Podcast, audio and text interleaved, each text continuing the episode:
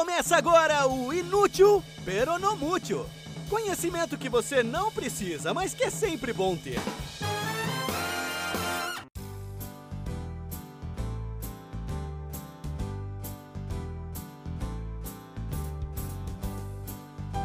Olá, inventivos e descobridores ouvintes. Bem-vindos a mais um episódio do Inútil Peronomútil, podcast que traz informações que você talvez nunca use para nada na prática, além, é claro, de jogar a conversa fora numa mesa de bar. Eu sou Paulo Eduardo e, como você bem sabe, e se não sabe, eu repito para reforçar, toda quarta-feira tem um episódio novo para aumentar o seu arcabouço de cultura aleatória.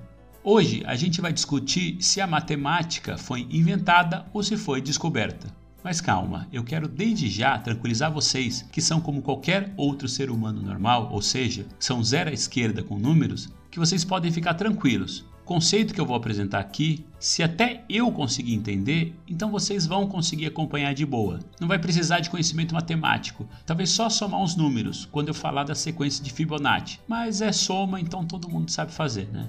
Porque a pergunta aqui não tem nada a ver com as operações matemáticas. Ela é uma discussão antiga sobre o que, que a gente pode dizer que inventou, que criou, e o que a gente só descobriu, porque já existia na natureza. E aqui você deve se lembrar de que eu toquei nesse assunto dois episódios atrás, do linguista que foi morar com os índios Pirahã na Amazônia. Lá eu comentei que os linguistas também se perguntam se a linguagem foi inventada ou se é inata a nós. Se você não ouviu, ouve lá. É o episódio 10 do Povo Sem Deus, Sem Passado e Sem Futuro.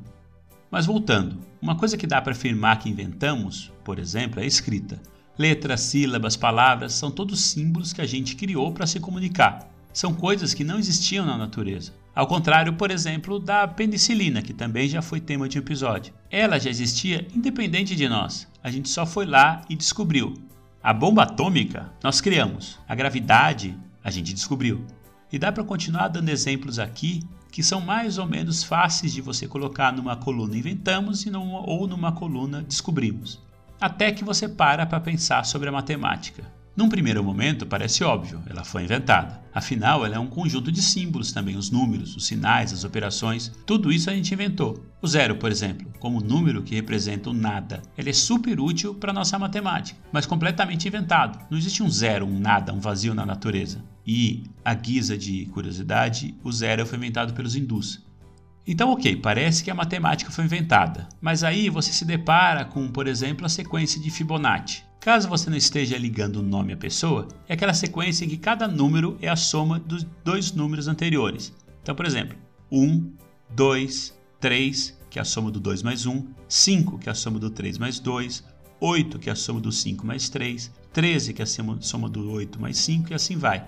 O italiano Fibonacci ele usou essa sequência num livro que ele publicou lá em 1200, mas sem nenhuma utilização prática.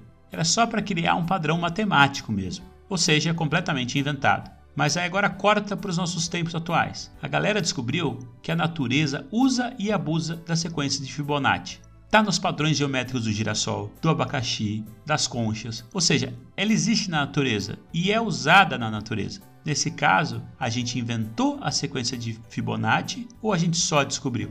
Se inventou, como é que ela pode existir na natureza, independente da gente? Se a gente descobriu, como é que descobriu algo centenas de anos antes de ver uma aplicação prática? Um outro exemplo aqui. Um grego que quase ninguém nunca ouviu falar, o Menecmo, foi o primeiro que temos notícia de que falou sobre elipses e parábolas. Na época dele, elipses ou parábolas eram apenas abstrações, que não passavam de ideias, nada que fosse usada na prática. Teve que passar dois mil anos para o Kepler, que descreveu o movimento dos planetas em torno do Sol, sabe? Então, foram dois mil anos para o cara mostrar na prática o que era um movimento elíptico. Aí a mesma pergunta surge. A elipse, ela foi descoberta, posto que os planetas sempre giraram dessa forma em torno do Sol? Mas se foi descoberto, como é que foi pensado nisso milhares de anos antes de ser um fenômeno efetivamente observado na natureza? No começo foi uma ideia puramente abstrata, ou seja, inventada. Então, percebeu o enrosco da pergunta? Bom, e se você agora está com um nó na cabeça sem conseguir cravar se a matemática nós inventamos usando nosso raciocínio abstrato, ou se nós descobrimos, já que já comprovamos que muitas das formas de teoremas e equações existem na natureza, então sejam bem-vindos ao grupo. As melhores e mais brilhantes cabeças também têm essa dúvida. A verdade é que ninguém sabe, ninguém tem a menor ideia. O que a gente tem, no máximo, são três teorias. A primeira teoria é dos platonistas, que defendem que a matemática é a linguagem por trás do mundo. É o código, por assim dizer, com o qual o mundo foi criado. E que conforme a gente vai conhecendo mais sobre a matemática, conforme a gente vai entendendo e desenvolvendo mais fórmulas, a gente vai enxergando mais e mais esse código que montou o universo. Ou seja, a matemática já está lá, a gente só está enxergando ela aos poucos. Nesse caso, os números são só as ferramentas que nos ajudam a enxergar isso. Para os platonistas, portanto, a gente descobriu a matemática, não inventou nada. A segunda teoria é dos nominalistas. Para eles, a gente criou tudo. A matemática não existe. Foi a gente, o nosso pensamento, que criou os números. A gente criou as equações. E quando eu digo a gente, me refiro aos seres humanos superiores que entendem matemática, não alguém como eu. Para os nominalistas, quando toda a humanidade se for, quando todos nós deixarmos de existir, a matemática, puf, também some, desaparece, porque nós não estaremos mais aqui para ficar pensando na matemática. E a terceira teoria é meio uma continuação dos nominalistas, mas uma versão ainda mais radical. Eles são os ficcionalistas. Os ficcionalistas defendem que a matemática é algo puramente ficcional, algo que a gente criou para nos ajudar a tentar entender o mundo. Eu ia falar ficcional como a religião, mas isso pode magoar quem acredita. Então vou usar um outro exemplo: o xadrez. Por exemplo, o xadrez é um jogo criado por nós, com mecânicas e regras bem definidas, mas que pode ter zilhões de combinações e resultados diferentes. A matemática, então, para os ficcionalistas, seria parecida com isso: um conjunto de regras que a gente criou e que podem ser usadas de diversas formas para tentar explicar o mundo que a gente vive.